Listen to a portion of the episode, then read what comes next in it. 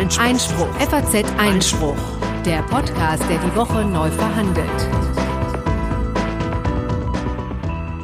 Habe ich mich gefragt, was wäre eigentlich in diesem Land los, wenn eine Reihe von, sagen wir, 70 Zeitungsredaktionen zwei Tage vor der Wahl erklärt hätten, wir machen einen gemeinsamen Aufruf, wählt bitte nicht CDU und SPD.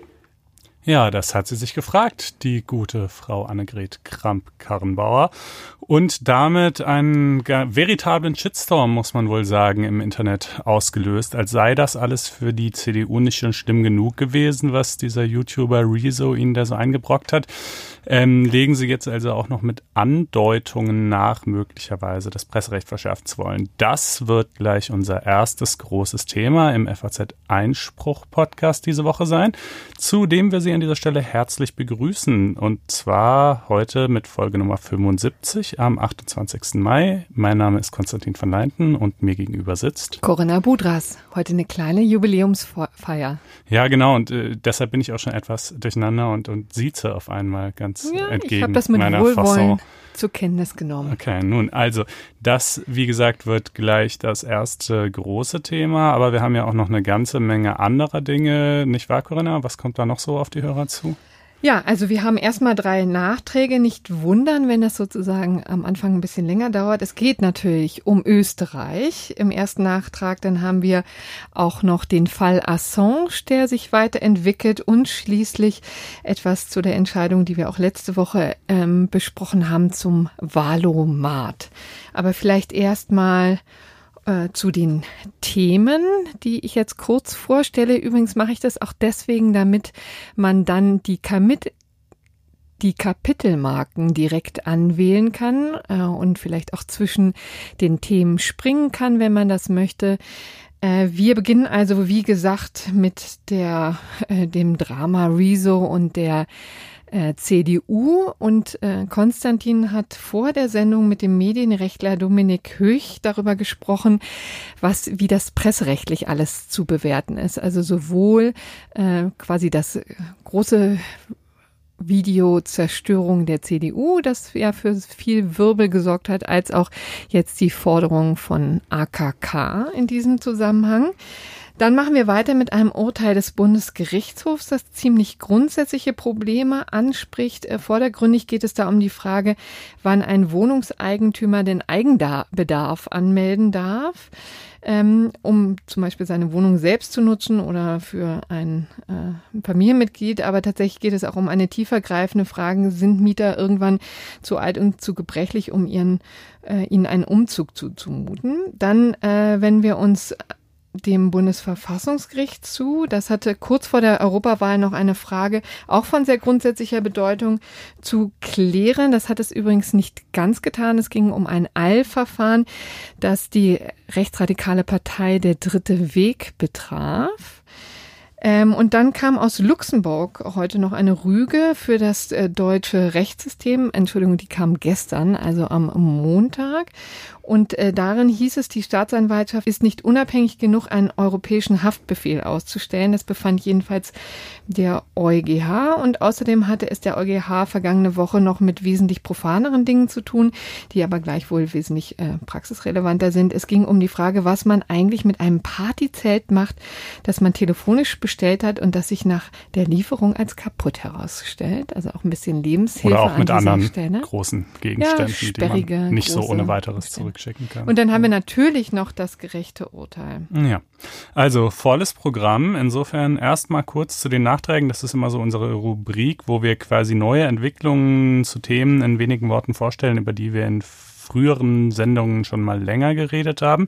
Äh, der erste dieser Nachträge betrifft Österreich, nicht wahr? Ja. Kanzler Kurz, äh, das war es gewesen. In der Tat, ähm, Kurz ist vorerst Geschichte, jedenfalls äh, geht in die Annalen ein als der ähm, Kanzler, der Bundeskanzler mit der kürzesten Amtszeit, 525 Tage hat er angesammelt und wurde gestern gestürzt mit einem Misstrauensvotum. Das hatten wir vergangene Folge ja schon angedeutet. Tatsächlich kam es jetzt so, also ziemlich ähm, überwältigend äh, der Missmut gegen ihn und jetzt ist das ganze Kabinett eben zurückgetreten.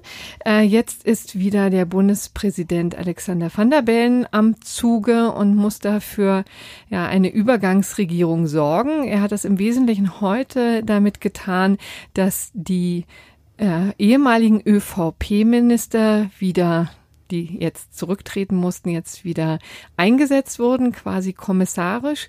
Nur der Bundeskanzler ist tatsächlich ein anderer. Herr Kurz stand eben für diesen kommissarischen Posten nicht zur Verfügung und stattdessen macht das jetzt eben der Finanzminister Löger. Jetzt haben wir einen hm. Bundeskanzler Löger in Österreich. Ja, und das ist ja jetzt aber alles nur ein Übergangszustand. Ähm, es sollen dann, meine ich, es soll dann doch jetzt binnen weniger Tage erstmal eine Expertenregierung gestellt werden und dann im September schließlich gibt's neue Wahlen und dann danach wird sich das Parlament äh, respektive eben die Regierung wieder ganz normal in genau. Anführungsstrichen formieren.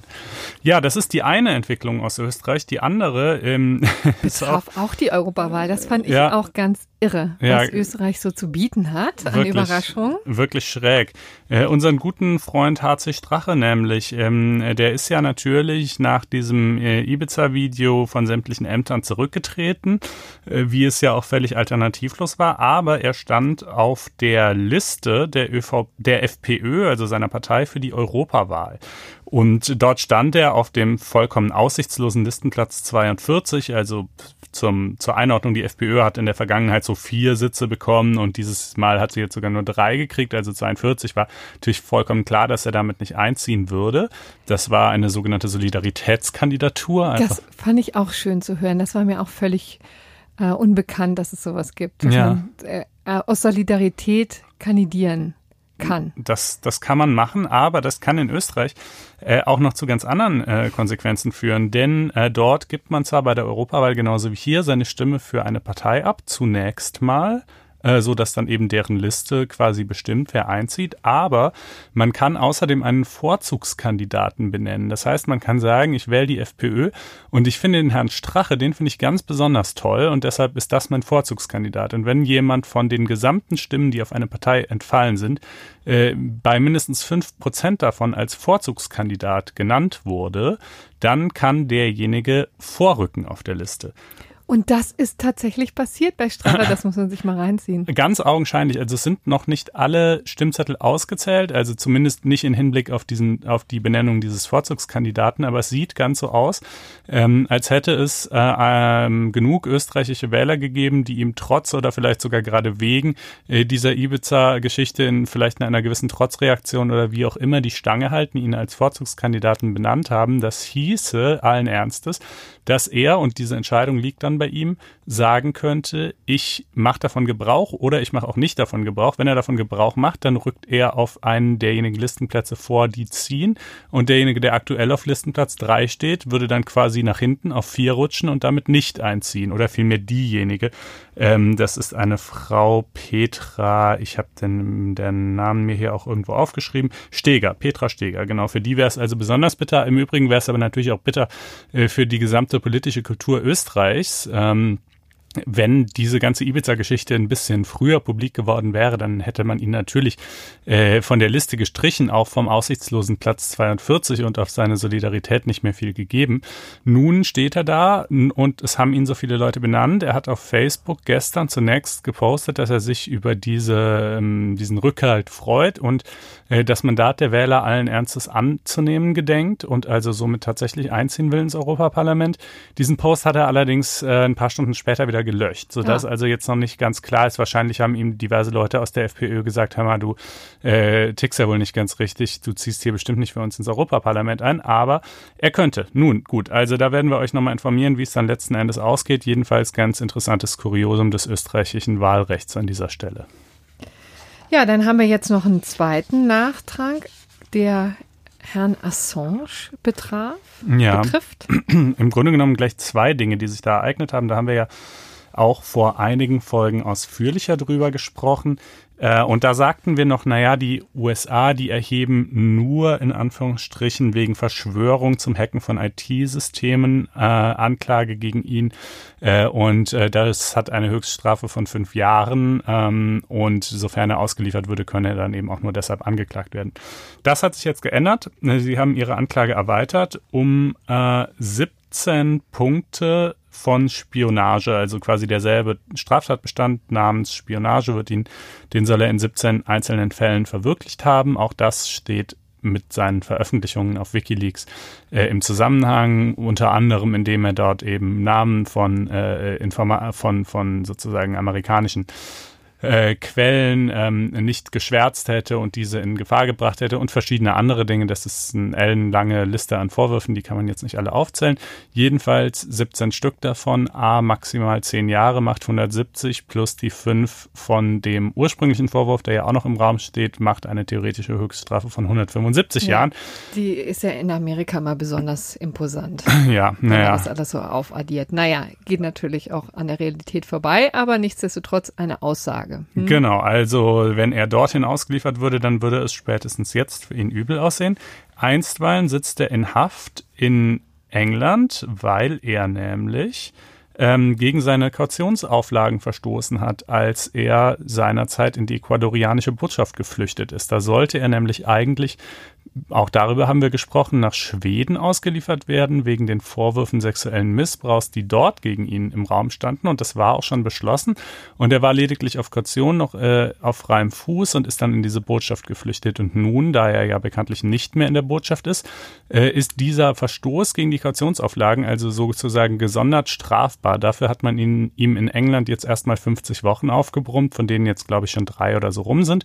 Das heißt, er sitzt erstmal noch ein knappes Jahr dort in Haft. Und dann ist eben die Frage, geht er an die USA, wo eben diese gerade beschriebenen 175 Jahre drohen, oder geht er vielleicht nach Schweden, wo man nämlich das Strafverfahren, das zwischenzeitlich schon eingestellte, gegen ihn wieder eröffnet hat inzwischen und wo die Staatsanwaltschaft ebenfalls Haftbefehl zunächst bei einem schwedischen Gericht beantragt hat. Und ähm, das übrigens äh, bildet auch noch so, so eine Brücke zu einem unserer späteren Themen. Äh, es muss jetzt also das schwedische Gericht entscheiden, ob es Haftbefehl gegen ihn erlässt. Wenn ja, dann wollen die Schweden anschließend auf Basis dieses nationalen Haftbefehls einen europäischen Haftbefehl beantragen. Und dann wiederum müssten die Briten sich entscheiden, ob sie ihn denn nach Schweden schicken oder in die USA, nachdem er dort in Großbritannien seine Haftstrafe von 50 Wochen verbüßt hat. Also alles nicht so besonders rosige Aussichten für Herrn Assange, ähm, aber ja, wir wollten euch da auch mal kurz auf dem Laufenden halten. Und schließlich haben wir noch einen kleinen Nachtrag, der jetzt äh, die Europäische Partei Volt betrifft. Die hatte sich ja, wir hatten es in der vergangenen Woche besprochen, gegen die äh, Bundeszentrale für politische Bildung gewährt, die den Valomat ja auf den Markt gebracht hat und die musste den zwischenzeitlich dann vom äh, aus dem Netz nehmen. Mhm. Ja, weil äh, das eben gegen die ja gegen die Chancengleichheit der Parteien äh, verstößt. Das hatten wir vergangene Woche besprochen. Und nun kam kurz vor der Europawahl tatsächlich die Einigung. Ne? Was war da passiert? Genau, ähm, die Einigung sieht ganz einfach so aus, dass die Bundeszentrale für politische Bildung gesagt hat, meinetwegen, wir machen das so, wie ihr das wollt, liebe Volt-Partei, äh, nämlich äh, so, dass äh, der Wahlomat in Zukunft jedenfalls eine Option hat, eine leicht auswählbare und gut sichtbare Option hat, mit der man seine Antworten sofort mit sämtlichen zur Wahl stehenden Parteien vergleichen kann und nicht mehr nur mit acht, wie es bisher der Fall war. Aber wir kriegen das technisch bis zur Europawahl, die ja dann wenige Tage bevorstand, vergangene Woche Donnerstag eben nicht mehr umgesetzt. Und dann hat Volt gesagt, okay, wir wollen ja auch nicht, dass der Wahlomat offline ist, dann stellt den jetzt meinetwegen für die Europawahl so wieder online, aber für die nächste Wahl äh, macht ihr das dann eben mit allen Parteien und so sieht der ja Vergleich aus und äh, ja, das finde ich eigentlich ein ganz erfreuliches Ergebnis. Und immerhin haben jetzt viele Leute dann von Volt überhaupt erfahren und sie haben 0,7 Prozent der Stimmen in Deutschland. Ein Mandat, ne? Und zwar ein Mandat, genau. Ja. Also insofern hat sich doch für sie vielleicht ausgezahlt. Ja. Und nun kommen wir, achso, oder bleiben wir bei der Europawahl? Ja, gewissermaßen schon. Ne? Sinne. Ne? Ja, da hat der, der jemand der, der CDU und auch der SPD im Vorfeld ja ordentlich eingeheizt, der eingangs schon erwähnte Rezo nämlich. Und äh, dann gab es eben gestern diese Pressekonferenz, auf der AKK, also erstmal vom rechtlichen abgesehen, auf jeden Fall, sagen wir mal, nicht gerade das Bild einer sonderlich souveränen Verliererin abgegeben hat. Denn äh, auch ihre Partei hat ja verloren, nicht ganz so dramatisch wie die SPD, aber doch äh, deutlich Prozente eingebüßt ähm, zugunsten äh, der Grünen, deren Politik sicherlich auch wiederum am meisten auf der Linie liegt, die Rezo da in seinem Video seinen, seinen Zuschauern anempfiehlt, ja. Und man merkte schon, dass äh, sie das irgendwie, dass ihr das irgendwie in den Knochen steckte und sie sagte dann eben, naja, wie wäre das, wenn, wenn äh, 70 Zeitungsredaktionen äh, kurz vor der Wahl sowas gemacht hätten und überhaupt äh, auch in einem etwas weiteren Sinne müsse man nochmal darüber nachdenken, äh, ob die Regeln des Presserechts nicht auch für äh, solche YouTuber zu gelten hätten. Und das wurde natürlich von vielen so als, oh, na toll, die CDU, anstatt dass sie sich mal irgendwie das quasi ins Stammbuch schreibt und, und ähm, vielleicht irgendwie ein bisschen äh, Selbstkritik übt und Einsicht übt, äh, äh, will sie jetzt die kritischen Stimmen auf YouTube zensieren, äh, die, die die Unzulänglichkeiten ihrer Politik anprangern. Äh, so war natürlich eine verbreitete Lesart im Netz und dementsprechend sagte ich auch ein, ein veritabler Shitstorm, den sie sich damit nochmal eingehandelt hat. Ähm, nun gut, was genau? Ähm, ja, man, man, kann übrigens dazu mal aus dem Nähkästchen plaudern, denn als Sonntagszeitung haben wir es ja immer wieder damit zu tun, dass äh, an dem Tag, wo wir erscheinen, große, auch wegweisende Wahlen stattfinden. Also das natürlich jetzt auch vergangene Woche. Und wir haben uns da tatsächlich schon Wochen vorher machen wir uns natürlich Gedanken und überlegen, welche Porträts, welche Interviews, welche Artikel wir zum Wahltag hin überhaupt noch publizieren können, dürfen, also dürfen wirklich im Sinne von, also eine selbst auferlegte Zurückhaltung, mhm. quasi die Geflogenheiten äh, tatsächlich der Verlage im Vorfeld. Und äh, deswegen ist tatsächlich die Ausgabe immer ganz erstaunlich unpolitisch. Also es wurden natürlich, so haben wir es jetzt im, in der Sonntagszeitung äh, auf dem Aufmacherplatz gemacht, natürlich auf die Wahl hingewiesen, äh, vielleicht auch das eine oder andere nochmal erklärt, aber tatsächlich ähm, dann Parteien noch eine Plattform zu geben, findet eben nicht statt. Jedenfalls bei uns. Das kann man vielleicht auch nicht von allen Medien oder allen Druckmedien in gleicher Weise behaupten. Äh, aber ja, hier aber ich im Haus. Sagen schon, äh, da ist so ein großer Konsens. Es ist schon, es ist schon eine starke Tendenz, auf jeden Fall. Nun gut, wie dem auch sei. Ähm, äh, Gepflogenheiten sind das eine, rechtliche Pflichten sind das andere und über beides habe ich mich unterhalten mit dem eingangs schon angekündigten Dominik Höch. Er ist auf Medienrecht spezialisierter Anwalt in Berlin, äh, vertritt in erster Linie Betroffene, das heißt ähm, Prominente oder auch manchmal vielleicht auch nicht ganz so öffentlich Prominente, aber jedenfalls Personen, die äh, mit ihrer Darstellung der Presse nicht zufrieden sind. Aber er vertritt durchaus auch Medien. Und ähm, ja, mit ihm habe ich mich mal unterhalten und das hört ihr jetzt. Ja, herzlich willkommen, Herr Höch. Ja, schönen guten Tag. Ja, vielen Dank, äh, dass Sie sich die Zeit genommen haben. Und dann will ich doch gleich mal die Frage, die Frau Kramp-Karrenbauer gestern auf der Pressekonferenz gestellt hat, an Sie weiterleiten. Äh, was wäre denn gewesen, wenn 70 Zeitungsredaktionen sich zwei Tage vor der Wahl entschlossen hätten, dazu aufzurufen, dass man weder die CDU noch die SPD wählen soll? Die Antwort ist relativ einfach. In rechtlicher Hinsicht nicht. Ähm, es gibt keine Regelung, die ähm, es Zeitungsredaktionen untersagen würde, auch im zeitlichen engen Zusammenhang mit einer Wahl äh, sich sozusagen der Meinung äh, über wen über wen denn die Zeitung meint, wen man denn wählen sollte, zu enthalten. Äh, man würde vielleicht sagen, in medienethischer Hinsicht ist es eine Frage, wäre das so eine Art, ähm, ich sag mal Kampagne, ähm, äh, aber das ist sozusagen keine rechtliche Frage.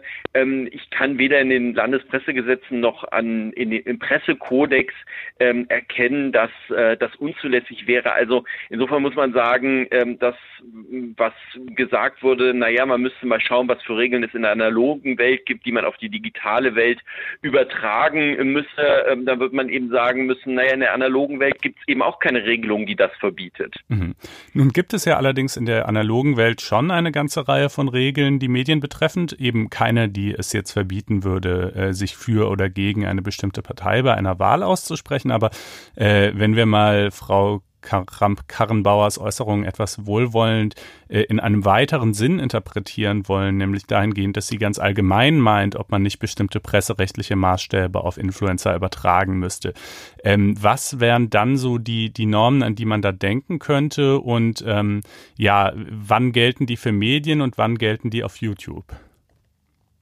Ja, also äh, man wird äh, sicherlich in erster Linie daran denken, welche Sorgfaltspflichten einzu, äh, durch, ähm, äh, einzuhalten sind bei der Recherche, äh, bei der Informationsgewinnung, bei äh, den Texten äh, oder Bildern, die produziert werden ähm, äh, im Netz. Und ähm, grundsätzlich muss man sagen, dass da ähm, noch eine gewisse Unklarheit bisher herrscht, ähm, welche ähm, Anforderungen eigentlich im Einzelnen an welche Gruppen ähm, zu stellen sind, die im Netz publizieren. Ähm, also wir haben für die Presse ja relativ klar beispielsweise, ähm, dass man sagt, ähm, ich muss eben, ähm, außer ich berufe mich auf beispielsweise anerkannte, anerkannte Nachrichtenagenturen wie DPA oder ähnliches. Ich muss recherchieren. Ich muss also selbst versuchen, gut möglichst rauszufinden, ist ein Sachverhalt wahr, ist er falsch, wie sind die Tatsachen.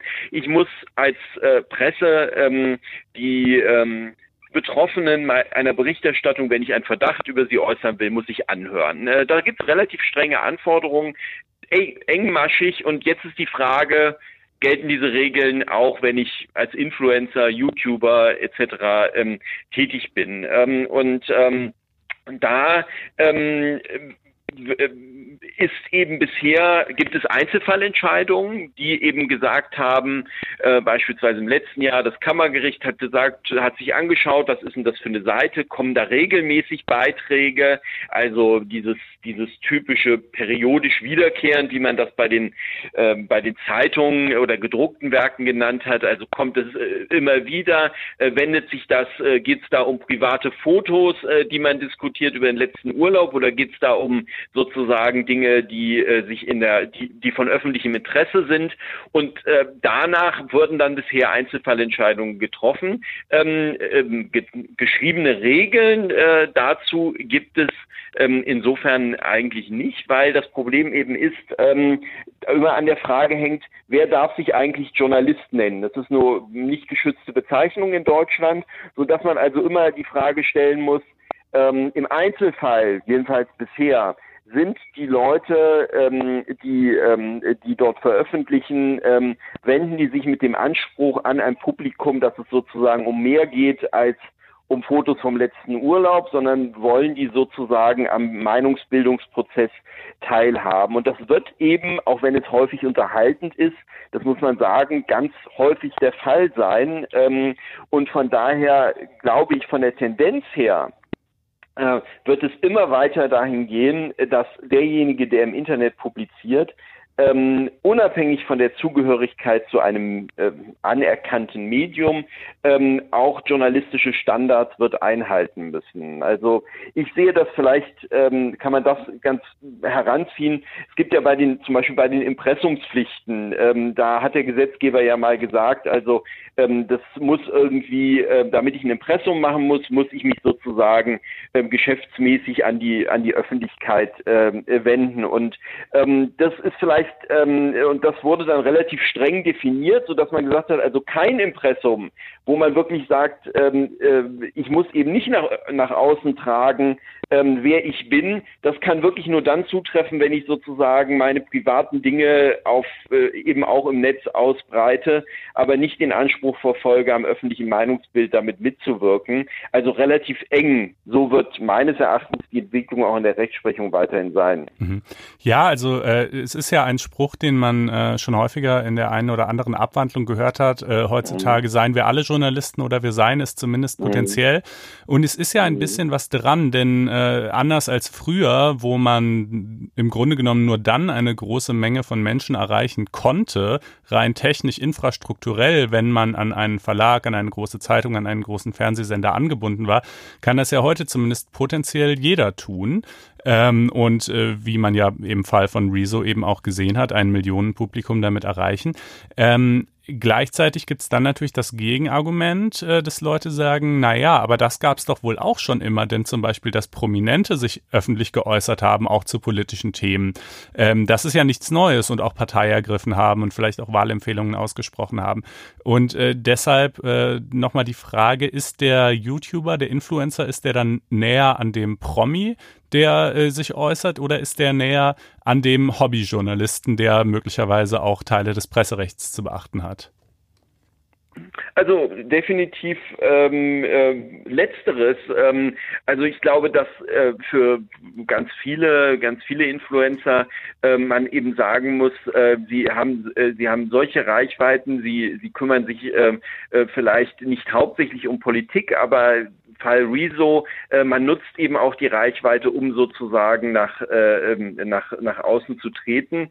Ähm, äh, das scheint für mich relativ klar zu sein, dass das äh, auch zu erhöhten Anforderungen führen muss, einfach schon aufgrund des Publikums, das man erreichen kann. Aber ähm, äh, vielleicht ist sozusagen das Missverständnis dabei, wenn der Promi sich äußert ähm, als als Privatperson über Politik beispielsweise, ähm, dann geht es ja weniger darum, wer ist das, äh, der sich äußert, sondern die, um die Frage, sagt er etwas, was er vielleicht vorher hätte überprüfen müssen, etc. Ähm, und natürlich wird man da sagen müssen, da gibt es, ähm, da gibt es immer noch ähm, bestimmt Bereiche, wo man sagt, also wenn einer mal so dahin irgendwas sagt, der eigentlich meinetwegen Sportler ist oder so, wo man sagt, äh, das kann der gar nicht durchschauen, dann wird man sicherlich äh, bestimmte ähm, bestimmte Abstriche auch machen müssen an die Sorgfaltspflichten. Aber wenn ich sozusagen mein, mein, zumindest einen Teil meines Lebens darauf verwende, professionell zu kommunizieren im Netz,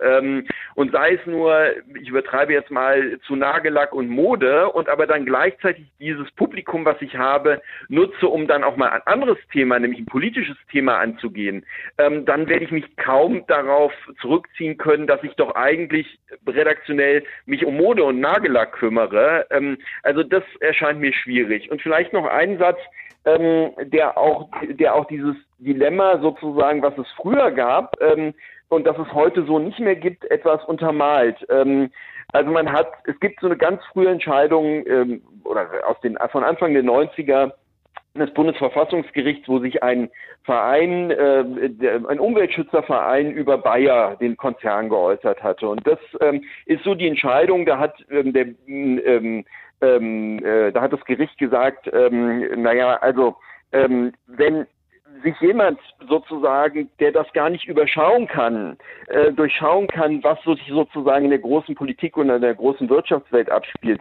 wenn der sozusagen einfach etwas übernimmt, was er irgendwo in der Zeitung gelesen hat, dann ähm, darf er das.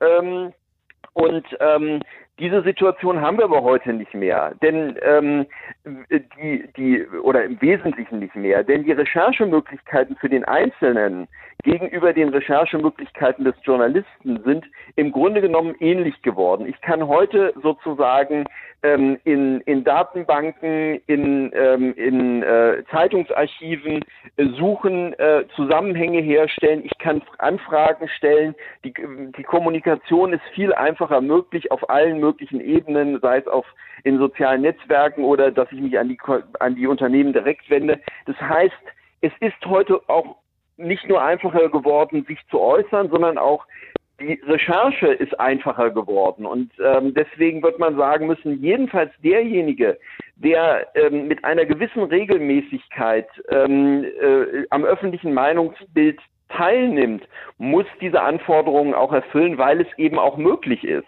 Mhm.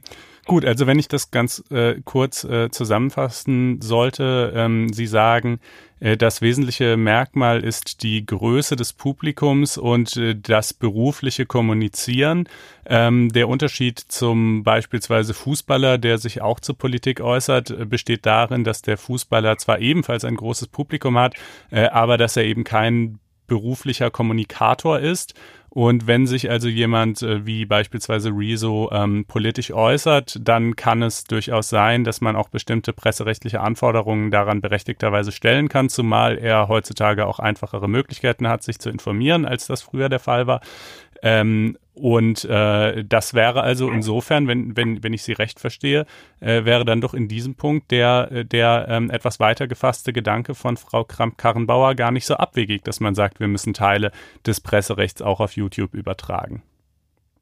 Ja, das Problem ist nur, äh, die Zusammenfassung ist richtig, aber die Situation, die Frau Kramp-Karrenbauer vor Augen hatte, äh, die sie schildert, ist eben eine, in der es äh, eine, in der eben es keine Regelung in der analogen Welt gibt. Okay, also das wäre auch nach dem das, äh, das, wäre auch nach dem klassischen Presserecht kein Problem gewesen und dementsprechend, Richtig. auch wenn wir es übertragen, ist es dann natürlich immer noch kein Problem. Genau. Gut, das leuchtet genau. natürlich vollkommen ein. Mhm. Aber wenn ich dann ähm, äh, nochmal auf, also es gab ja zwei Videos, ne? Dieses zweite, das Frau Kramp-Karrenbauer ausdrücklich anspricht, das ist dieser quasi mhm. dieser digitale offene Brief von 70 YouTubern, den mhm. äh, Rezo organisiert hat. Und ein paar Tage davor gab es ja dieses erste Video mit dem Titel Die Zerstörung der CDU.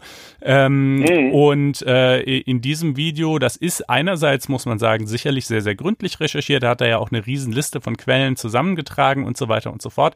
Andererseits ähm, äh, finden sich bei genauerem Hinschauen darin äh, ein, also einige relativ wenige, aber doch ein paar echte Fehler, also im Sinne von Dinge, die er sagt, die einfach nicht stimmen, so wie zum Beispiel die angeblich noch andauernde Steinkohleförderung, die inzwischen abgeschafft ist. Und dann finden sich natürlich noch eine Reihe von weiteren Punkten, wo man sagen würde, naja, das ist nicht in dem Sinne falsch, aber es ist vielleicht ein bisschen irreführend, ein bisschen verzerrend ähm, und so weiter. Ich will an der Stelle direkt mal relativierend einschieben. Mir ist schon klar, dass das in Zeitungen und im Fernsehen durchaus auch passiert, ja. Aber gleichwohl äh, die Frage, Gibt es denn irgendwelche presserechtlichen Vorschriften, mit denen äh, dieses Video dann beispielsweise in Konflikt geraten sein könnte oder ist das gleichfalls völlig unproblematisch? Also äh, wenn man davon ausgeht, äh, wovon ich fest ausgehen würde, dass journalistische Sorgfaltspflichten ähm, ähm, anwendbar sind und auch die ähm, ähm, äh, sozusagen Grundsätze des Presserechts gelten, dann haben wir sozusagen sicherlich zwei Ansatzpunkte, wenn man mal ähm, das formal betrachten würde, nämlich zum einen zu sagen, wenn er was Falsches, wenn er was Falsches über die CDU äh, behauptet, äh, wäre es könnten das Unterlassungsansprüche oder Korrekturansprüche sein, wird im politischen Bereich jetzt selten vorkommen, wird ja auch sozusagen gegenüber äh, klassischen Medien nicht gemacht, sondern da versucht man dann die kommunikative Hoheit äh, zu gewinnen, so nach meiner Beobachtung. Aber das wäre natürlich denkbar. Und da, wo man sagt, es sind Dinge weggelassen worden, die zum Verständnis notwendig sind, ähm, kommen natürlich auch äh, durchaus Ansprüche in Betracht, dass man es so nicht äußern darf, jedenfalls ohne praktisch äh, äh, noch Dinge hinzuzusetzen oder klarzustellen. Also ähm, insofern ja, ähm, wenn man rein platt formal draufschaut, ähm, würde dann sozusagen ähm, äh, auch auch äh, die die würden dann sozusagen auch Dinge äh, zu ähm, äh, zu korrigieren oder zu unterlassen sein.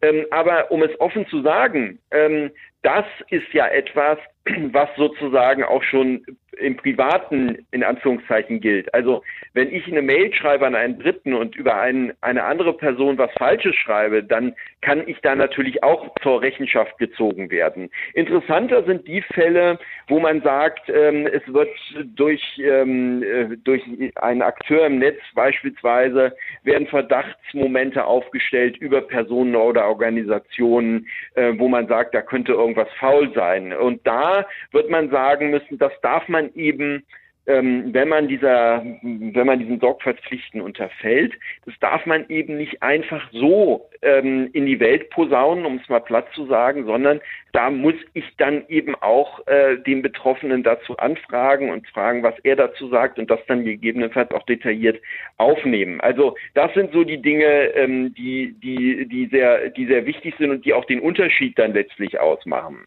Mhm. Ähm, äh, wir hatten uns auch mal mit der Landesmedienanstalt in NRW unterhalten und die haben beklagt, dass sie sagten, äh, es gäbe für Telemedien, ähm, also beispielsweise TV-Medien, aber grundsätzlich eigentlich auch so etwas wie YouTube nach deren Auffassung, ähm, äh, gäbe es eben eine Sorgfaltspflicht, die vorsieht, dass man beispielsweise Dinge nicht äh, gezielt irreführend darstellt. Allerdings mhm. könne die im Internet anders als gegenüber Fernsehanstalten nicht durchgesetzt werden werden. Das hätten Sie gerne geändert. Äh, ist das ein Schlagwort, das Ihnen so auf Anhieb was sagt? Ja, das sagt mir ähm, ähm, ganz genau etwas. Ähm, wir kennen diese Diskussion, weil ich sie selber auch in meiner Praxis äh, schon äh, sozusagen äh, gerade durchfechte mit einer Landesmedienanstalt. Ähm, äh, man muss dazu wissen, ähm, äh, die Zusammenfassung der Landesmedienanstalt ist richtig. Also wir haben einen regulierten Bereich, ähm, was die ähm, was die Fernseh- und Radiosender angeht, ähm, was die Einhaltung von journalistischen Standards, so nenne ich es jetzt mal, also journalistische Sorgfaltspflichten angeht. Ähm, und wir haben ähm, die gleichen Anforderungen an ähm, Telemedien, worunter äh, üblicherweise eben Online-Veröffentlichungen zusammengefasst werden und noch, noch andere Dinge, die aber jetzt nicht so relevant sind. Und bei den Online-Medien ist es eben so, dass das Gesetz ausdrücklich vorsieht, dass Regulierung, also das heißt äh, sozusagen von Beanstandung bis sogar einer Untersagung von Inhalten ähm, in dem Online-Bereich gesetzlich nicht vorgesehen ist. Ähm, und ähm, das hat man damals, äh, hat der Be Gesetzgeber das bewusst ausgesperrt, weil man gesagt hat, ähm, wir re regulieren hinsichtlich der Online-Medien lediglich den Bereich Jugendschutz ähm, und den Bereich Werbung, also ähm, Verbot von Schleichwerbung etc. Und ähm, das hat man so so äh, gemacht äh, und ist so entschieden worden und ich sehe ehrlich gesagt ähm, halte ich äh, offen gesagt wenig davon, äh, die Landesmedienanstalten jetzt auch noch zur Hüter sozusagen der Gesetze ähm, im Netz äh, zu machen oder der, der Einhaltung von Gesetzen ähm, im Netz. Ähm, das hat ganz viele verschiedene Gründe. Also einmal ist es nun mal, im Moment ist es eben so, aber ich sehe auch eigentlich keinen Grund, das zu ändern. Ähm, denn äh, sie haben ja eine völlig andere Situation als bei, bei Fernsehsendern, äh, wo man, wo man sagen muss, die ganze, der ganze Bereich der Regulierung kommt ja eigentlich daher, weil sozusagen es äh, die öffentlich-rechtlichen Sender gibt, äh, wo man eben gesagt hat, äh, das so entschieden hatte, wir wollen, dass da reguliert werden kann und dann die privaten Sender, die haben dann dasselbe Regime bekommen. Aber im Online-Bereich ähm, ähm, hat man das nicht gemacht. Ich finde das deswegen richtig, ähm, weil die Landesmedienanstalten äh, können können das äh, gar nicht leisten. Also die ähm, diese ähm, äh, wie, wie soll sich denn sozusagen zum Beispiel eine Zuständigkeit begründen? Ja, also weil derjenige in Deutschland sitzt ähm, und dann äh, passiert aber, dann werden die Sitze eben ins Ausland verlegt, dann wird aber trotzdem über Deutschland gesendet, aber die Landesmedienanstalt könnte nichts mehr machen. Ähm, also das ähm, würde meines Erachtens zu einer Einschränkung führen.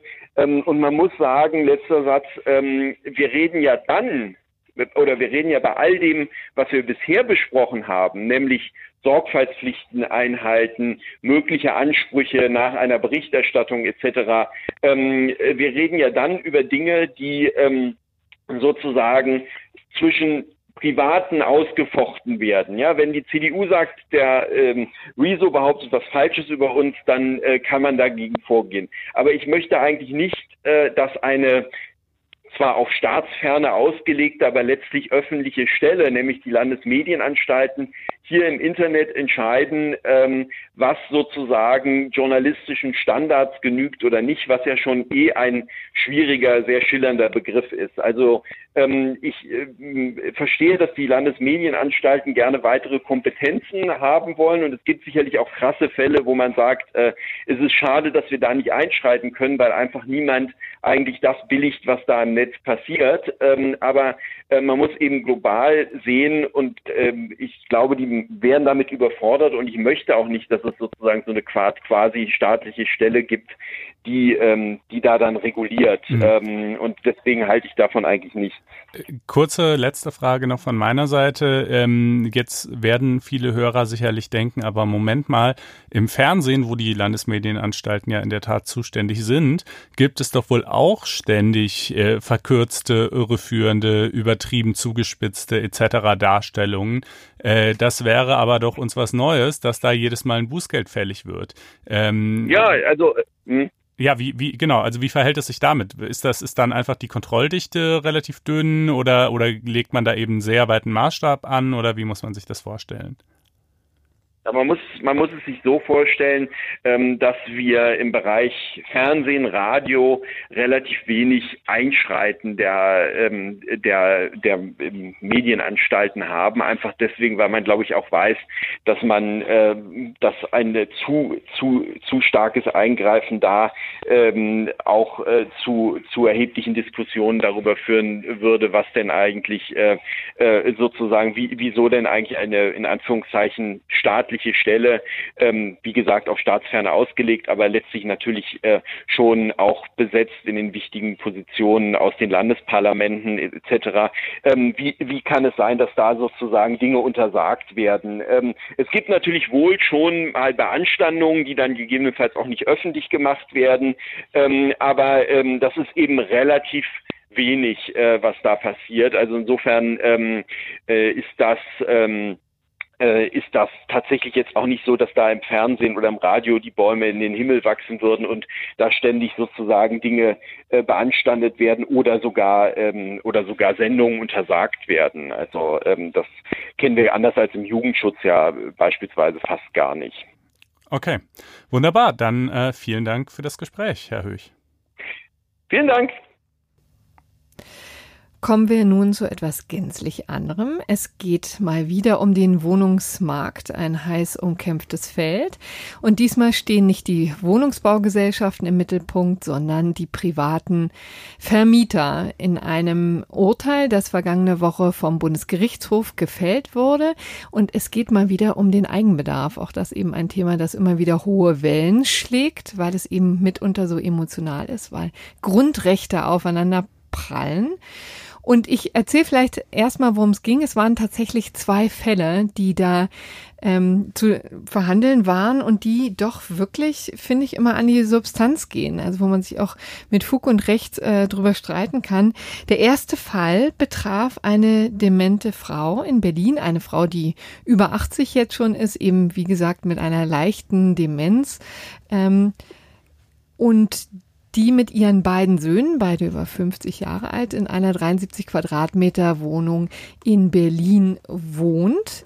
In, ich nehme an, es wird Charlottenburg sein. Jedenfalls war das Amtsgericht Charlottenburg dafür zuständig. Und äh, die wohnte eben in einer Wohnung, die 2015 von einem Mann gekauft wurde, in dem Wissen natürlich, dass die vermietet war und der da aber selber einziehen möchte mit seiner Familie, mit seiner Frau und seinen beiden kleinen Kindern, weil er eben im Moment ein, ähm, ja, eine 57 Quadratmeter Wohnung behaust, ja, und da kann man sich schon vorstellen, dass er einen dringenden Wunsch hat, äh, doch umzuziehen und möglichst natürlich in seine Wohnung, ja.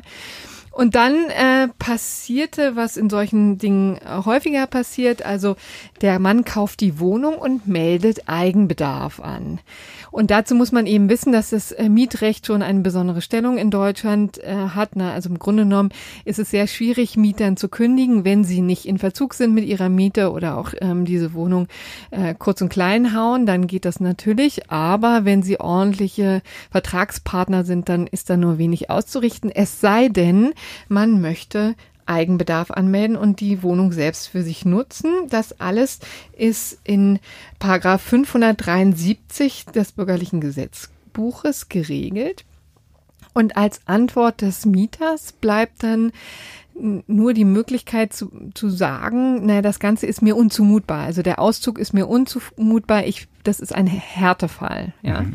das ist so ein bisschen die Gemengelage. So war es eben auch hier. Die Frau hat gesagt, na ja, also sie ist eben tief verwurzelt, wohnt da eben schon seit An und Knips in dieser Wohnung und jeder Umzug würde ihren Zustand verschlechtern und es sei ihr wegen ihrer Demenz quasi unmöglich, sich woanders ähm, zurechtzufinden. Und sie hat ist damit durchgekommen bis zum BGH und der hat gesagt, müssen wir uns noch mal genau angucken.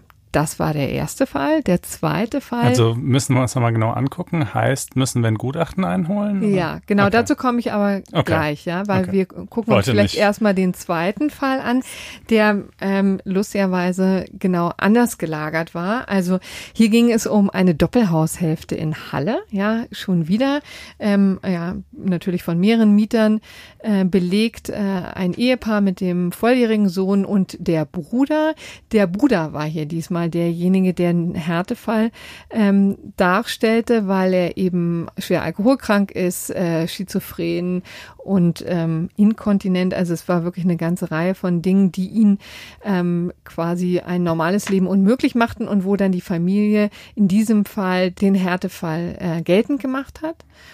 Und ähm, die sind aber vor Gericht nicht durchgekommen. Und ähm, da haben jedenfalls die unteren Instanzen jeweils gesagt, also hier liegt kein Härtefall vor. Dieser Familie ist zuzumuten, dass sie ähm, dass sie umzieht. Ja, also im Grunde genommen jeweils ein unterschiedlicher Ausgang, aber in beiden Fällen hat im Grunde genommen der Bundesgerichtshof das Gleiche gesagt.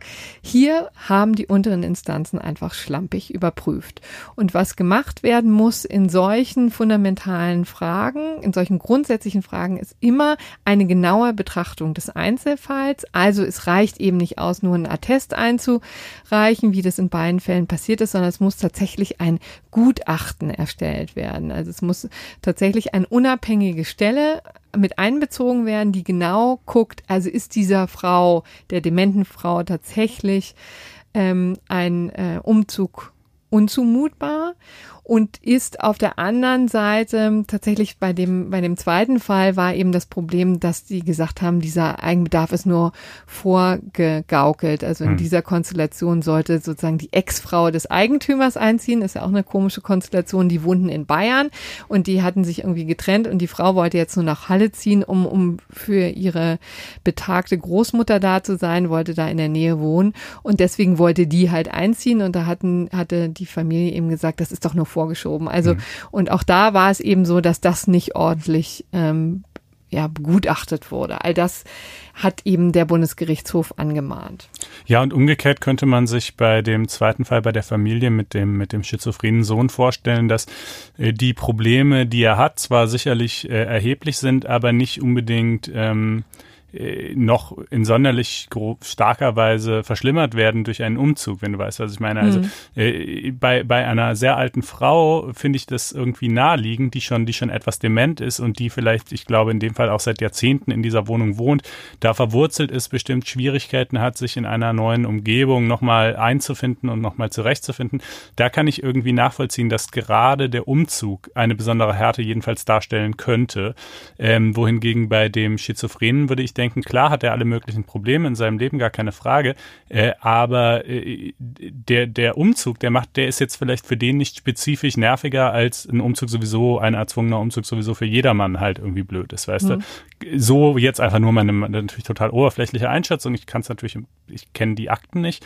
Ähm, aber der BGH jedenfalls sagt, man muss äh, da einen Gutachter beauftragen und man kann auch keine so Fallgruppen bilden, dass man pauschal sagt, was weiß ich, nach 20 Jahren da drin ist Eigenbedarf dann irgendwie immer ja. unzulässig oder über 80 Jahre oder sonst irgendwas, sondern äh, man müsse immer auf den Einzelfall schauen. Genau, und das ist so ein bisschen der Knackpunkt. Ne? In der aktuellen Debatte geht ja tatsächlich vieles dahin, also viele Forderungen der Mietervereine, auch die Linken fordern ja, dass man so Fallgruppen bildet und eben einfach sagt, dass ähm, mitunter Menschen einfach zu alt sind für einen Umzug. Ja, mhm. also Vonovia lustigerweise ausgerechnet diese auch sehr umstrittene Wohnungsbaugesellschaft hat ja gerade vor vor einer Woche oder zwei Wochen ähm, sozusagen dieses Zugeständnis gemacht. Die hat eben versprochen, wir schmeißen keine Mieter raus, die über 70 sind. Ja, das war eine Wohngarantie, die die da ausgesprochen haben.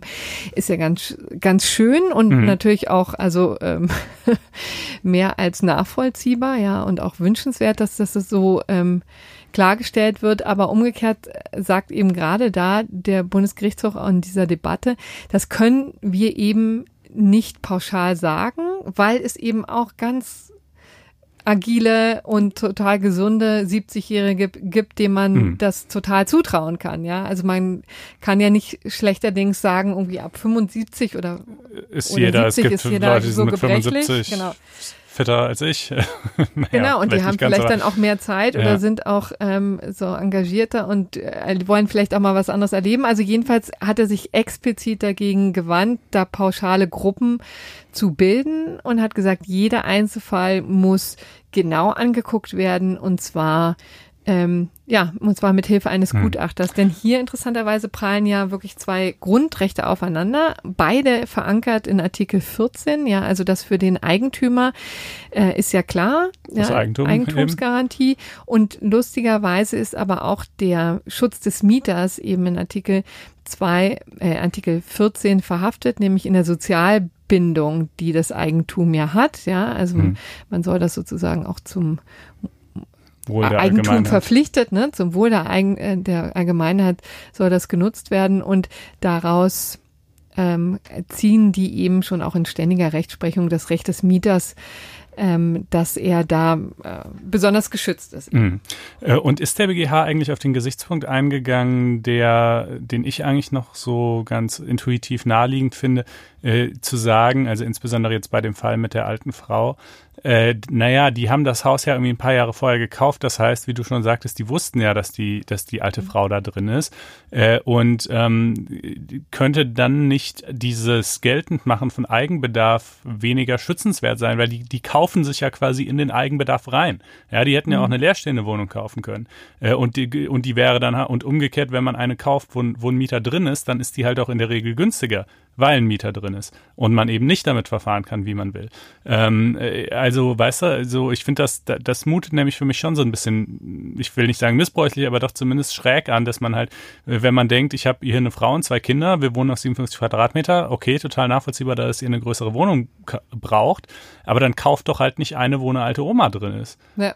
Denn im Grunde, was man ja auch sagen muss, wegen, die, wegen dieser Sozialbindung des Eigentums und dem besonderen Schutz, ne, sind natürlich auch ähm, vermietete Wohnungen besonders günstig oder Mhm. günstiger, als wenn sie leer stehen, ne? Weil es eben, also das ist ja sozusagen eine alte Daumenregel, da äh, weist auch der natürlich der Makler immer darauf hin, wenn es sich nicht sowieso schon von selbst ergibt. Aber das Interessante ist, also hier auch hier ist ja bis jetzt nur die Pressemitteilung ähm, am Markt sozusagen und das, genau diesen Umstand haben sie mit einem Satz gewürdigt, dass das sozusagen das jedenfalls nicht pauschal ausschließt, ja. Gut, Ne? nicht pauschal. Ja. Pauschal muss man in der Regel gar nichts ausschließen, aber ich finde schon, wenn man, wenn man schon Mhm. wie der BGH sagt, okay, wir bilden keine Fallgruppen, okay, meinetwegen, immer Einzelfall, okay, aber dann finde ich schon, sollte das bei dieser Einzelfall, bei dieser Abwägung Na, aber das äh, hast du beim. Eigenbedarf ja immer. Das ist ja, Ja. die Grundkonstellation. Ja, ne? ja, ja, ja. Also im Grunde genommen, das wird man auch äh, sehen, wie die dann im tatsächlich schriftlichen Urteil das noch vielleicht ein bisschen näher ausführen. Aber in der Tat, diesem Umstand haben sie nur äh, ganz wenig Raum gegeben. Okay. Also, gut, also das wäre jetzt hier ähm, die Sachlage zum Eigenbedarf. Übrigens, die, diese Tatsache, dass sie jetzt von pauschalen Fallgruppen absehen, kann sich ja, wie gesagt, auch gegen den Eigentümer richten. Wir hatten es in Halle, ähm, dieses Beispiel war ja sozusagen, dass da es eigentlich gut lief, sozusagen für den Eigentümer. Der hat ja in den unteren Instanzen gewonnen. Aber auch hier hat eben der Bundesgerichtshof gesagt, dass ähm, auch da eben überprüft werden muss, ob tatsächlich die, der Eigenbedarf auch nicht nur vor ähm, gespielt wird. Ne? Das ist auch immer ein wichtiger Maßstab. Und vor einigen Jahren, ich glaube, das war jetzt zwei, drei Jahre her, hat eben auch der Bundesgerichtshof relativ deutlich gemacht, dass umgekehrt zum Beispiel, wenn man die Wohnung haben möchte, um da ein Büro äh, einzurichten, das ist ja auch eine gängige Konstellation, auch da genau geprüft werden muss und am Einzelfall geprüft werden muss, ob das tatsächlich der Fall ist.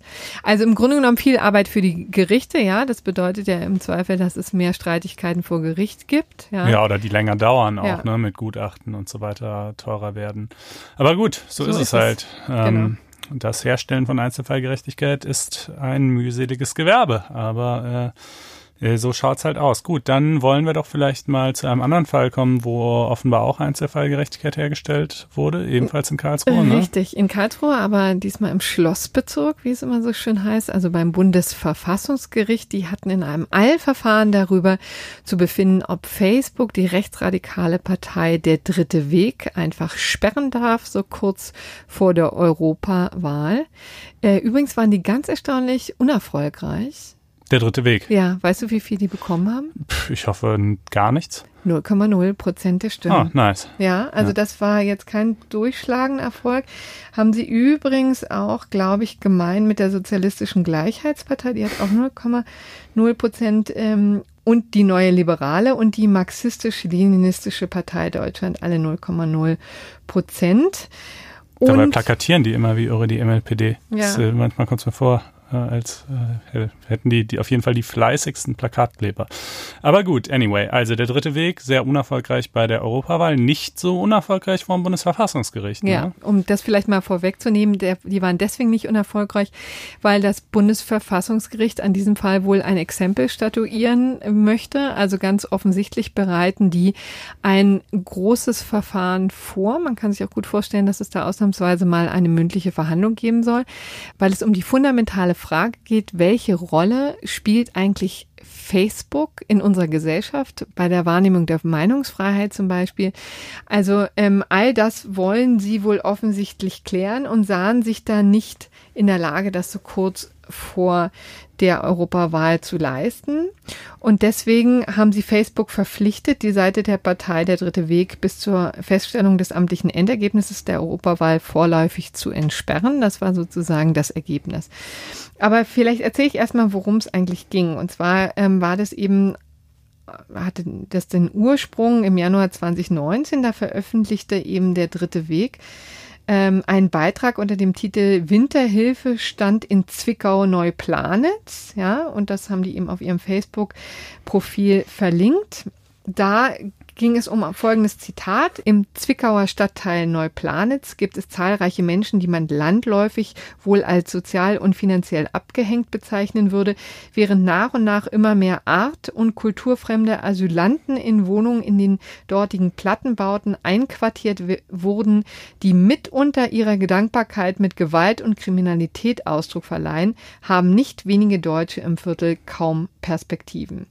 Darum ging es und Facebook hat das gesperrt, ähm, hat den runtergenommen, gelöscht, diesen Beitrag und auch gleichzeitig eben den ganzen Account für 30 Tage gesperrt. Das war sozusagen die Sachlage. Und jetzt ging es darum, ob äh, vor der Europawahl das Ganze entsperrt werden muss. Und die sagten, also erstmal ist es nicht ganz klar, ob ähm, die nicht vielleicht Punkt haben. Also offensichtlich, sagen wir mal so, sagt das Bundesverfassungsgericht, es ist nicht offensichtlich ähm, strafrechtlich relevant. Also es ja. ist nicht strafrechtlich. Äh, es könnte ein Fall der Volksverhetzung sein, könnte, könnte aber Volksverhetzung auch, sein. Die unteren Instanzen diesseits äh, haben, die unteren Instanzen haben es als Volksverhetzung gesehen. Der, mhm. Das Bundesverfassungsgericht sagte, das ist hier nicht so eindeutig so. Mhm. So als zweites hatten sie eben noch zu prüfen, ob die nicht offensichtlich unzulässig und unbegründet ist. Das wäre eben noch eine Möglichkeit, um den Fall von, ähm, von jetzt auf gleich quasi abzusägen. Also die Beschwerde des dritten Weges, ob Genau. die offensichtlich unzulässig oder unbegründet ist. Richtig. Und äh, die haben eben gesagt, das liegt hier nicht vor. Deswegen kommen wir in den äh, in den Bereich der Folgenabwägung. Also in diesem Fall muss eben in einem Eilverfahren die, die Nachteile ab gewogen werden, die eben entstehen können. Und da haben Sie eben schon den Hinweis gegeben. Also Facebook ist so ein relevantes Medium. Es wird eben so viel Meinungsmache betrieben darauf, so viel Publizität hergestellt, dass das natürlich für den dritten Weg ein äh, wichtiger Einschnitt wäre, ja, wenn Sie da nicht äh, spielen könnten, wenn Sie da nicht äh, vorhanden wären.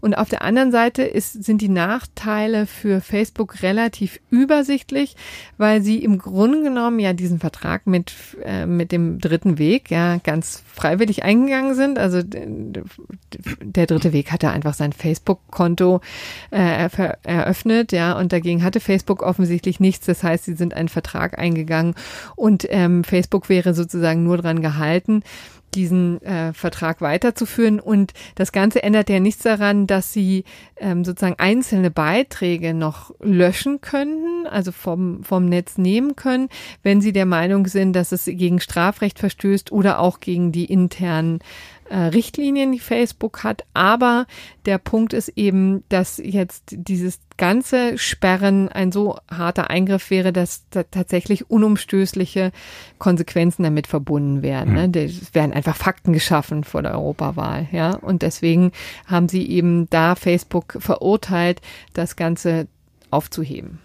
Ja, ähm, noch spannender als dieses Eilverfahren sind eigentlich, wie du eben schon sagtest, die Fragen, die sich in einem äh, Hauptsacheverfahren anschließen könnten und die das Bundesverfassungsgericht hier schon andeutet und von denen es eben auch ausdrücklich sagt, das sind bisher unbeantwortete Fragen und äh, die können wir jetzt auch nicht auf die Schnelle beantworten. Deshalb, ähm, deshalb müsste das dem, dem Hauptsacheverfahren vorbehalten mhm. bleiben.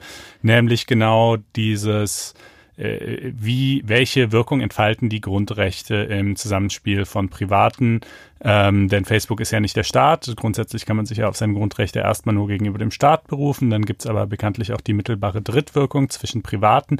Aber was folgt daraus jetzt konkret, wenn wir jetzt äh, über Accountlöschungen auf Facebook reden oder beispielsweise auch auf Twitter oder ähnliches? Ähm, und an, an welchem Maßstab ist es zu messen?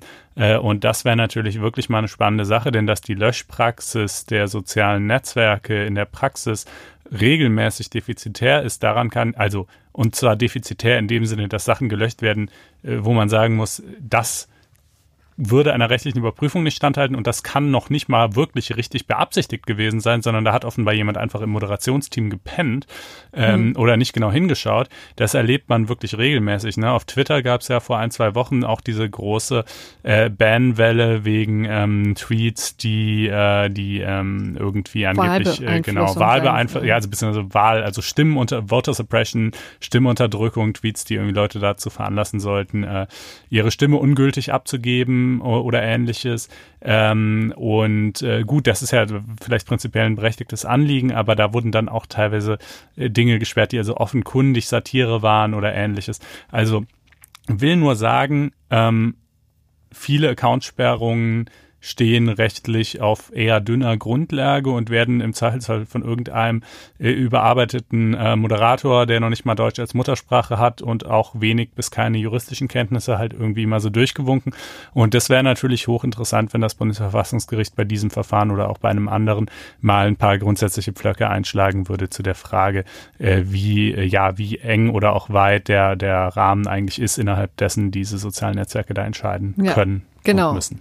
Das wäre sozusagen die Entsprechung. Sie hatten es schon äh, öfter eben gemacht in Sachen äh, in, in der analogen Welt. Ne? Mhm. Also wir hatten natürlich ein Grundsatzurteil in Sachen Fraport, ja, wo es um die Versammlungsfreiheit ging. Und dann hatten wir schon in Folge 23 über das sogenannte Stadionverbot gesprochen. Ne? Also inwieweit dürfen eigentlich Stadien, also oder dann eben die die die Vereine dafür sorgen, dass äh, einzelne Fans nicht ins Stadion gelangen. Wie sehr sind auch diese Stadionbetreiber eben äh, an die Grundrechte gebunden. Das alles ist sozusagen in diesen Bereichen jetzt geklärt. Aber für den analogen Bereich und für, für dieses relativ neue Phänomen der sozialen Medien ist das eben wirklich völlig offen und dem trägt jetzt eben das Bundesverfassungsgericht Rechnung mit der Tatsache, oder mit dem Hinweis, ne, wir müssen uns das nochmal ganz, ganz genau angucken. Und hier jedenfalls wäre die Einschränkung so gravierend, dass jetzt hier eben Facebook zurückstehen muss ja, in der Folgenabwägung. Mal einstweilen. Genau. Ja, einstweilen. Also ich, soweit ich es übrigens gesehen habe, sind die tatsächlich jetzt auch nicht mehr auf Facebook nach ja. der Europawahl zu sehen. Ich habe sie jedenfalls nicht gefunden. Äh, ich hab, interessant, ich habe hab sie nämlich vor ein paar Tagen gefunden, aber das war auch noch vor der Europawahl. Also vielleicht hat Facebook dann gerade nur das Nötigste getan. Ähm, nun, wie dem auch sei, ähm, wollen wir dann zum nächsten Thema überleiten? Dann leiten wir jetzt zum nächsten Thema über. Okay, ähm, der europäische Haftbefehl. Ich habe äh, ja ganz am Anfang bei, den, bei dem Nachtrag in Sachen Assange äh, schon angedeutet, dass der nochmal eine Rolle spielen würde in dieser Sendung. Und äh, sieh da, äh, nun ist es soweit. Äh, da hat der EuGH gestern eine interessante Entscheidung gefällt, der folgender Sachverhalt zugrunde lag. Ähm, ein Litauer und ein Rumäne äh, wurden in Deutschland gesucht, äh, der eine wegen Mordes, der andere wegen bewaffneten Raubes. Ähm, und äh, für beide war ein europäischer Haftbefehl in der Welt. Beide wurden dann in Irland aufgegriffen und haben sich gewehrt gegen ihre äh, in Gewahrsamnahme und ihre geplante Auslieferung nach Deutschland. Und äh, dieses Verfahren, mit dem sie sich gewehrt haben, ging hoch bis zum EuGH.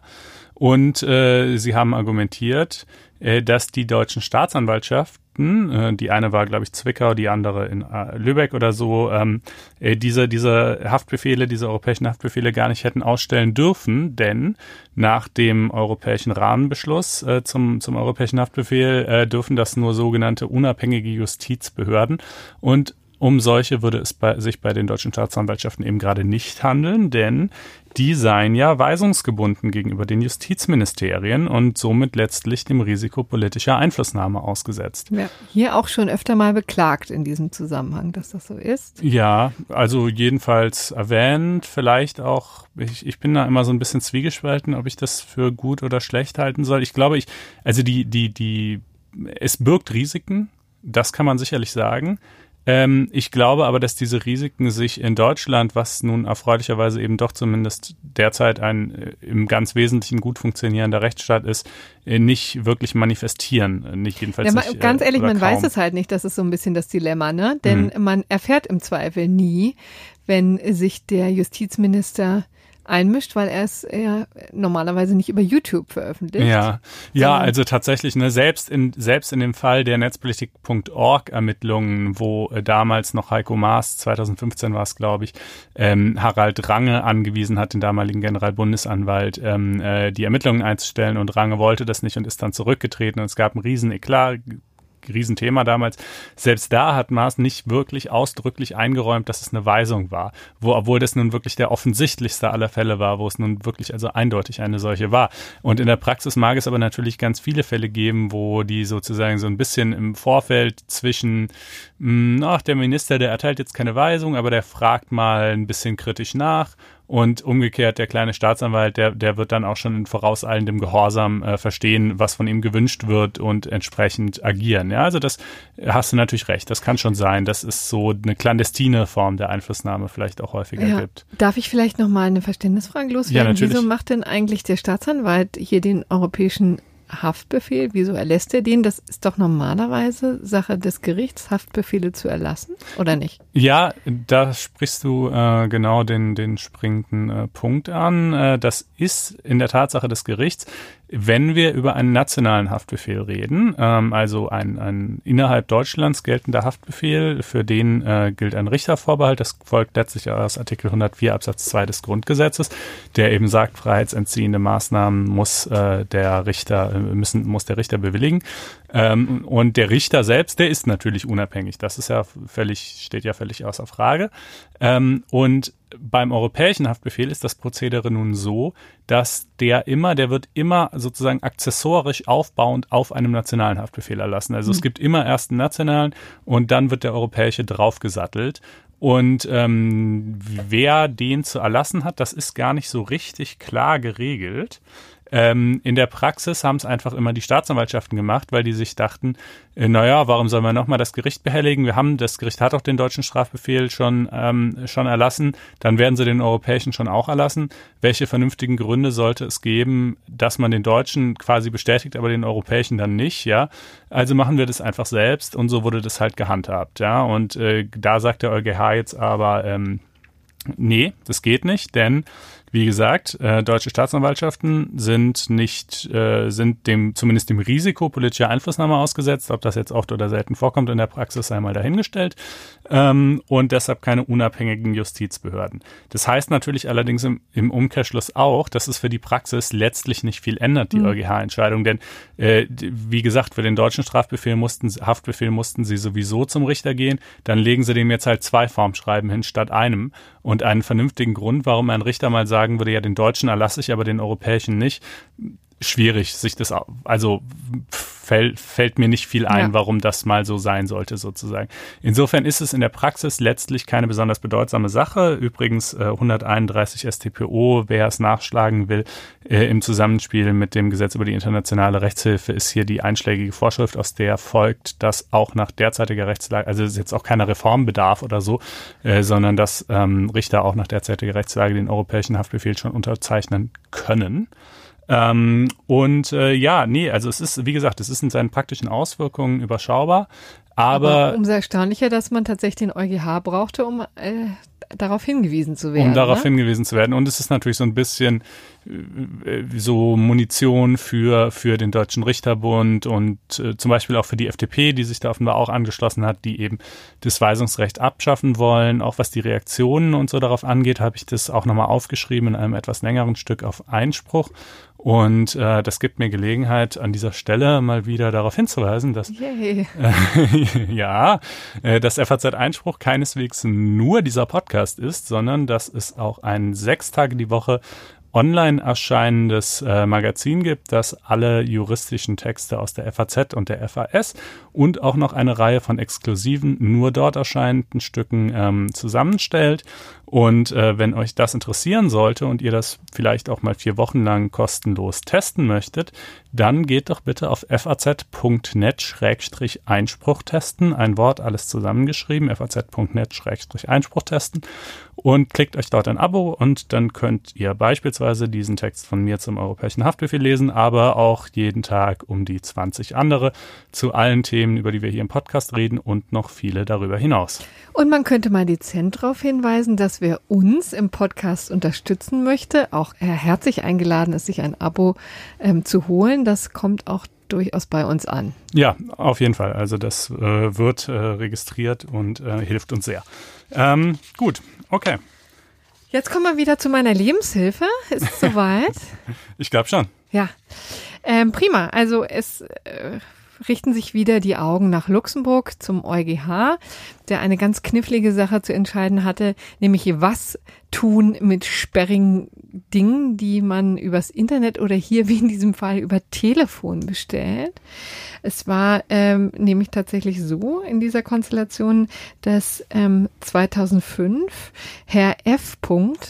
Übrigens ist das noch ein Verfahren, wo der volle Name des Klägers angegeben ist und auch des Beklagten. Und ich hatte irgendwie in Sachen Europäische Datenschutzgrundverordnung auch äh, im Hinterkopf, dass das ein Ende ich finden auch. wird, Ich aber auch. war ganz überrascht. Und, äh, und fand das ganz bedauerlich. Ähm, aber ich bin mir, das werden wir an der Stelle, können, kann ich jetzt auch nicht beantworten, aber werden wir mal nachschauen. Der EuGH wollte eigentlich die Namen der Parteien aus den Pressemitteilungen entfernen, wie das ja in Deutschland sowieso dem Standard entspricht, äh, und hat es jetzt offenbar bisher doch nicht getan. Ja. Müssen wir mal nachrecherchieren, was damit auf sich hat. Hier stand sie natürlich noch drüber, aber ehrlich gesagt ist auch egal, wie der heißt. Wir nennen ihn jetzt Herr F. Der hat nämlich ähm, tatsächlich zum Telefon gegriffen im Juli 2015 und ein ähm, fünf mal sechs Meter großes Zelt geordert und das wurde ihm dann geliefert. Und ähm, dabei stellte sich dann daraus, als er sich das eben aufgebaut hat im Garten, wie ich denke, also man weiß leider ganz erstaunlich wenig von diesem Fall, aber jedenfalls hat er Mängel festgestellt. Auch welche das ist, sind, weiß man leider nicht. Und hat dann eben bei der Firma Toolport angerufen und hat gesagt, ähm, Komm mal vorbei mal- und repariert euren Scheiß hier. richtig hier. Genau, und jetzt ging es eben darum, um die Frage, äh, welche Rechte hat der Käufer in diesem Zusammenhang? Was muss der Verkäufer leisten, um quasi tatsächlich eine Ware zu liefern, wie er es ja versprochen hatte? Ne? Denn es ist ja so, die haben einfach ganz normal einen Kaufvertrag ges äh, geschlossen und wenn da Mängel sind, dann äh, hat man eben die äh, das, den Anspruch auf Nachbesserung des Gutes, ja, wie es so Oder schön heißt. Nachlieferung. Oder eben eine Ersatzlieferung, ja. Und wenn das eben alles nicht klappt, dann erst kann man vom Vertrag äh, zurücktreten, aber es muss erstmal versucht werden, das irgendwie gerade zu biegen. Das äh, scheint ja auch wirklich ganz schlüssig, ne? Das äh, ist eigentlich normalerweise im Interesse von allen und man kennt es ja auch, wenn es jetzt keine großen Dinge sind, dann schickt man die halt wieder zurück, ärgert sich ein bisschen, aber letztendlich hat man einfach ein paar Tage dran gegeben und äh, vielleicht einen Gang zur Post und dann hat sich die Sache, aber äh, dieses Ding war ja schon aufgebaut, er hätte es abbauen müssen und dann eben als Sperrgut dann irgendwie verschicken müssen. Und es war ähm, dem guten Herrn F zu viel und ich habe auch das allergrößte Verständnis dafür. Ja, ja. Ich habe mich, also ich, ich kenne das auch tatsächlich. Der, ich habe jetzt, als ich nach Frankfurt gezogen bin hier äh, und ähm, Möbel bestellt habe für Mhm. meine Wohnung online, ne, da, und es ging noch nicht mal unbedingt nur um Mängel. Es gibt ja auch einfach generell das Widerrufsrecht. Aber da habe ich auch gedacht, ich, ich bestelle hier nur Sachen, bei denen ich mir sicher bin, dass ich die auch haben will, weil ich habe keine Lust, einen Tisch wieder einzupacken und zu verschicken. Das ist mir einfach viel zu nervig. Äh, und äh, ja, Dito jetzt hier, nur in dem Fall jetzt eben bei ihm nicht Widerrufsrecht, sondern ein Mängel gewährleisten. übrigens schön. Ne? Ich habe ähm, ja gerade in den Osterferien wunderbare ähm, Kommode ähm, fast ganz aufgebaut von Ikea und dann festgestellt, dass ähm, äh, essentielle Dinge nicht im Paket waren. Und das, äh, ganz ehrlich, ich hing unter der Decke und dachte, ich, das kann doch nicht wahr sein, dass ich dieses Ding jetzt auseinanderbauen muss und wieder dahin schleppen muss. Aber bist du sicher, weil bei Ikea ist es meistens liegt der Fehler dann ja doch beim Nutzer, muss nee, ich ganz das ehrlich total sagen. lustig ist. Ich habe, ich war wirklich so unfassbar vorsichtig, weil ich genau das gedacht habe, wie Ja. du meintest. Ne? Ich dachte wirklich, ich habe einfach alles fünfmal durchsucht, weil ich dachte, ich, also das passiert denen ja nie. Ja, Ja, also nicht, dass ich wüsste jedenfalls.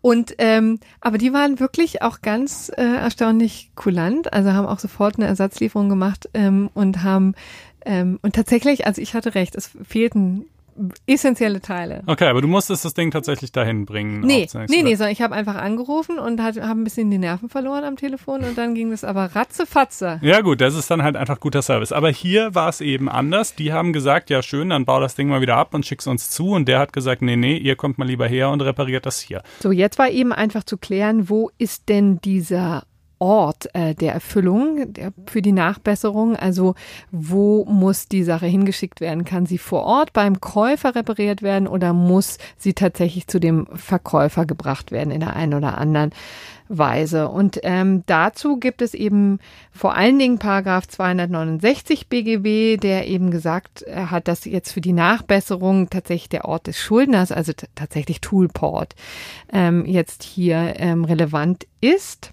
Normalerweise, das ist jedenfalls auch ähm, die Sp Rechtsprechung des Bundesgerichtshofs, der eben sagt, dass der Verbraucher verpflichtet ist, die mangelhafte Ware eben zum Verkäufer zu bringen, wenn es jetzt nicht zu umständlich für ihn ist. So, so kleine Unannehmlichkeiten sind ihm zuzumuten. Das ist jedenfalls der Grundsatz. Das nennt man Recht der zweiten Andienung. Ja, ist ja vielleicht auch ein ganz schöner juristischer Terminus. So, und jetzt hatte der EuGH eben zu entscheiden, was denn passiert, wenn es eben nicht nur kleine Unannehmlichkeiten sind, die der Käufer da auf sich nehmen muss, sondern tatsächlich das einfach nur nervig, kostenträchtig äh, und langwierig ist. Ja, und das trifft eben meistens bei Dingen zu, die eben besonders schwer, sperrig oder zerbrechlich sind. Und da hatte sich eben dann tatsächlich die Richtlinie angeguckt äh, zu bestimmten Aspekten des Verbrauchergüterkaufs und der Garantien für Verbrauchsgüter. So ist der schöne Das ist Titel. wirklich nur die Namen dieser dieser Richtlinien Richtlinie. zu Ja. bestimmten Aspekten. Ne? Ja, und die hatte im Grunde genommen auch nur gesagt, naja, der Käufer muss den Verkäufer darüber informieren und hat eben explizit geschwiegen zu diesem, dem Ort. Und da haben jetzt quasi die Europarichter deutlich gesagt, also das ist hier im Einzelfall zu abzuwägen und wenn das eben nicht nur äh, kleine Unannehmlichkeiten sind, dann äh, schlägt eben die unterliegende Stellung des äh, Verbrauchers durch. Ja, dann muss er eben besonders geschützt werden und dann kann eben dem Verbraucher hier in diesem Fall eben Toolport zugemutet werden, dass sie sich das Ding eben mehr abholen. Ja, das ist sozusagen jetzt die Daumenregel. Wie gesagt, äh, leider auch hier wieder nur eine Einzelfallentscheidung. Ja, was heißt schon großsperrig oder zerbrechlich? Aber jedenfalls haben sie es nicht ausgeschlossen. Das heißt, äh, weiterer äh, Verbraucherschutz für Europa. Das könnte man vielleicht als Daumenregel hier mal. Ja, und vielleicht auch ein Fall, den man sich fürs Examen mal anschauen kann. Ja, kann man sich gut vorstellen. Ne? Nachbesserung ist ja immer mal wieder auch in Klausuren ein Thema. Gut, Ja, sehr schön. Ja, wäre auch eigentlich fast ein Kandidat fürs gerechte Ja. Urteil, glaube ich. Aber da haben wir auch was Schönes. Wollen wir da jetzt Ich hinkommen? würde sagen, oder? Ja, das gerechte Urteil betrifft einen Sachverhalt, über den wir ziemlich am Anfang dieses Podcasts, nämlich in Folge 3, schon mal gesprochen haben. Nämlich unsere guten Freunde von der Scharia-Polizei, dein Freund und Helfer. Ähm, äh, die sind bekanntlich, also das waren sieben Männer, die vor inzwischen schon einigen Jahren mit so Warnwesten, so orangenen, leuchtenden Warnwesten, wie man sie eigentlich eher an einer Unfallszene vermuten würde, ähm, durch die Wuppertaler Innenstadt gezogen sind. Auf diesen Warnwesten war aufgedruckt äh, Scharia Police äh, und die haben dann eben Leute angesprochen und letztlich so ein bisschen zum Islam bekehren wollen oder ihnen halt irgendwie sich mit ihnen unterhalten wollen darüber, dass bestimmte Elemente ihres Lebenswandels lasterhaft seien und so. Ähm, offenbar ähm, so vom Kommunikationsverhalten her halbwegs im Rahmen. Also es hat sich jetzt niemand gefunden, der gesagt hat, äh, ich hätte, ich habe mich durch die konkret bedroht gefühlt. Ich hatte Angst, dass die jetzt gleich irgendwie auf mich einschlagen, wenn ich irgendwie zugebe, Schweinefleisch zu essen oder sonst irgendwas zu machen, äh, was halt Haram ist, ja. Ähm, aber äh, gleichwohl wurde Anklage erhoben wegen einem eines Verstoßes gegen das Uniformierungsverbot. Das steht übrigens nicht im Strafgesetzbuch, sondern in Paragraph 3 in Verbindung mit Paragraph 28 des Versammlungsgesetzes. Ähm, und äh, das, äh, der lautet, den kann man vorlesen, der ist recht kurz. Es ist verboten, öffentlich oder in einer Versammlung Uniformen, Uniformteile oder gleichartige Kleidungsstücke als Ausdruck einer gemeinsamen politischen Gesinnung zu tragen. Ähm, jetzt könnte man ja sagen, na ja, also Uniformen, gut, diese Westen, zwar ein bisschen, bisschen ärmliche Uniformen, aber, aber gleichwohl. Ähm, und äh, politische Gesinnung, naja, ist vielleicht äh, irgendwie eine, eine einerseits religiöse äh, Gesinnung, aber, aber durchaus auch eine politische, gerade im Islam greift ja beide und, und eben namentlich in der Scharia greift ja beides also unmittelbar ineinander, wenn man so will. Ähm, die, die Scharia erhebt ja sozusagen eine, eine Art Gesetzesanspruch. Ähm, und ähm, gut, also würde man erstmal sagen, das ist, ist ja wohl erfüllt. Ähm, gleichwohl wurden die zunächst nicht verurteilt von den Gerichten, weil nämlich als, als nicht äh, ausdrücklich geschriebenes, aber gleichwohl zu beachtendes äh, Merkmal in dieses Versammlungsverbot äh, noch der sogenannte suggestiv militante Effekt der Uniformierung hineingelesen wird. Also äh, die müssen nicht nur irgendwie ähnliche Sachen anhaben, sondern diese ähnlichen Sachen müssen gerade durch diese Einheitlichkeit der Bekleidung äh, irgendwie etwas, ja, eben etwas suggestiv militantes, abschreckendes haben. Man dachte dabei ja ursprünglich, glaube ich, an so SS-Aufmärsche und hm. sowas. Mhm. Ja, da ist es auch, glaube ich, sofort einleuchtend, wenn man sowas sieht. Selbst ohne, dass die jetzt groß was sagen oder tun müssen, hat das einfach schon sowas Einschüchterndes, äh, so eine große Zahl von so uniformierten äh, Leuten. Ähm, und äh, da haben die Gerichte dann eben zunächst gesagt, äh, genau daran fehlt es hier, denn wir haben mit den ähm, diversen äh, Menschen, also Zeugen gesprochen, die das eben an in der Wuppertaler Innenstadt miterlebt haben und die haben halt alle gesagt, sie dachten, es wäre eher so ein Junggesellenabschied oder äh, oder sie fanden es vielleicht auch doof, aber aber trotzdem waren sie jetzt nicht irgendwie ähm, eingeschüchtert. Genau. Mhm.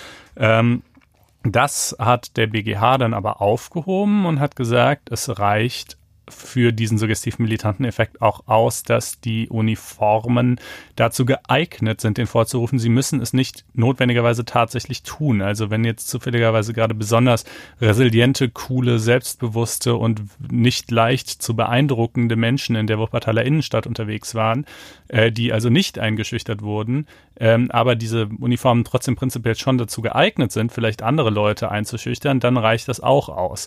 Äh, und auf Basis dieser Feststellung hat nun das Landgericht Wuppertal äh, die Herren verurteilt zu überschaubaren Geldstrafen von 30 bis 80 Tagessätzen, äh, die zwischen 10 und 40 Euro liegen, somit Strafen von 300 bis 1800 Euro ergeben. Ähm, vier von ihnen wegen Verstoß gegen das Uniformierungsverbot, drei wegen Beihilfe zu selbigem. Ähm, und äh, es hat eben ausgeführt, na ja, also gut, offenbar sei das alles in der Praxis nicht so wild gewesen, aber ähm, prinzipiell sei es ja schon so, dass es die Scharia-Polizei ja schließlich in verschiedenen anderen muslimischen Ländern auch tatsächlich gibt. Äh, und dass ähm, äh, die dort, also nehmen wir zum Beispiel den Iran, ja, die Sittenpolizei, äh, äh, durchaus auch sehr rabiat vorgeht und du also auch gewärtigen musst, wenn du halt als Frau unverschleiert zum Beispiel rumläufst oder ähnliches, äh, dass du da ganz unmittelbar in größte Bedrängnis gerätst, wenn du denen über den Weg läufst. Ähm, und äh, als solche hätten sie sich eben uniformiert und äh, gut, jetzt hatten die konkreten Zeugen hatten eben nicht so ein Riesenproblem damit, äh, aber ähm, das sei schon äh, sozusagen prinzipiell ähm, geeignet, wenn man sich als Scharia-Polizei ausgibt, einen, einen durchaus abschreckenden, suggestiv militanten Effekt zu entfalten äh, und deshalb eben diese ja im Übrigen auch durchaus überschaubaren äh, Geldstrafen gegen die Männer verhängt. So, das ist jetzt mal das Ergebnis. Möglicherweise geht es nochmal zum BGH, dann werden wir es nochmal kurz nachreichen. Äh, ich finde es jetzt, also ich meine, wenn es anders ausgegangen wäre, hätte ich es auch okay gefunden, aber ich finde es eigentlich schon ähm, so als kleineren Denkzettel irgendwie ganz äh, angemessen, ja, glaube ich. Und deshalb ist es das gerechte Urteil. Ähm, ja, und das war der Podcast, oder? Ja, das war die Woche, Genau. die wir jetzt ausreichend verhandelt haben, schon am Dienstag Genau. wegen Feiertag. Äh, einen Tag früher als sonst. Ja, wir sind, äh, bei uns ist ja der, der Vorfeiertag immer frei, Ja. äh, weil am Feiertag die Zeitung nicht erscheint. Äh, somit ist für uns also morgen frei und wir gehen heute Ja, für schon Konstantin raus. ist frei. Die Sonntagszeitung kann ja, sich von stimmt. sowas Ihr operiert da nach, äh, beeindrucken nach, lassen. nach anderen Regeln, richtig. Ja, nun, äh, dafür hast du dann den Donnerstag frei. Ähm, ja, doll. Und du ja auch. Äh, jedenfalls ähm, äh, würden wir uns sehr freuen, wenn ihr uns auf blogs.faz.net-einspruch eure Meinung zu dieser Sendung sagtet und wenn ihr uns in der lila-weißen Apple Podcasts App auf eurem iPhone ganz generell die Meinung zu unserem Podcast sagen würdet und uns auch gerne Sternchen gäbet, am allerbesten fünf an der Zahl, dann steigen wir nämlich in den Apple Podcasts Rankings auf und mehr Menschen hören und sehen uns und das würde uns sehr freuen. In diesem Sinne, macht's gut und bis nächste Woche. Ciao. Tschüss.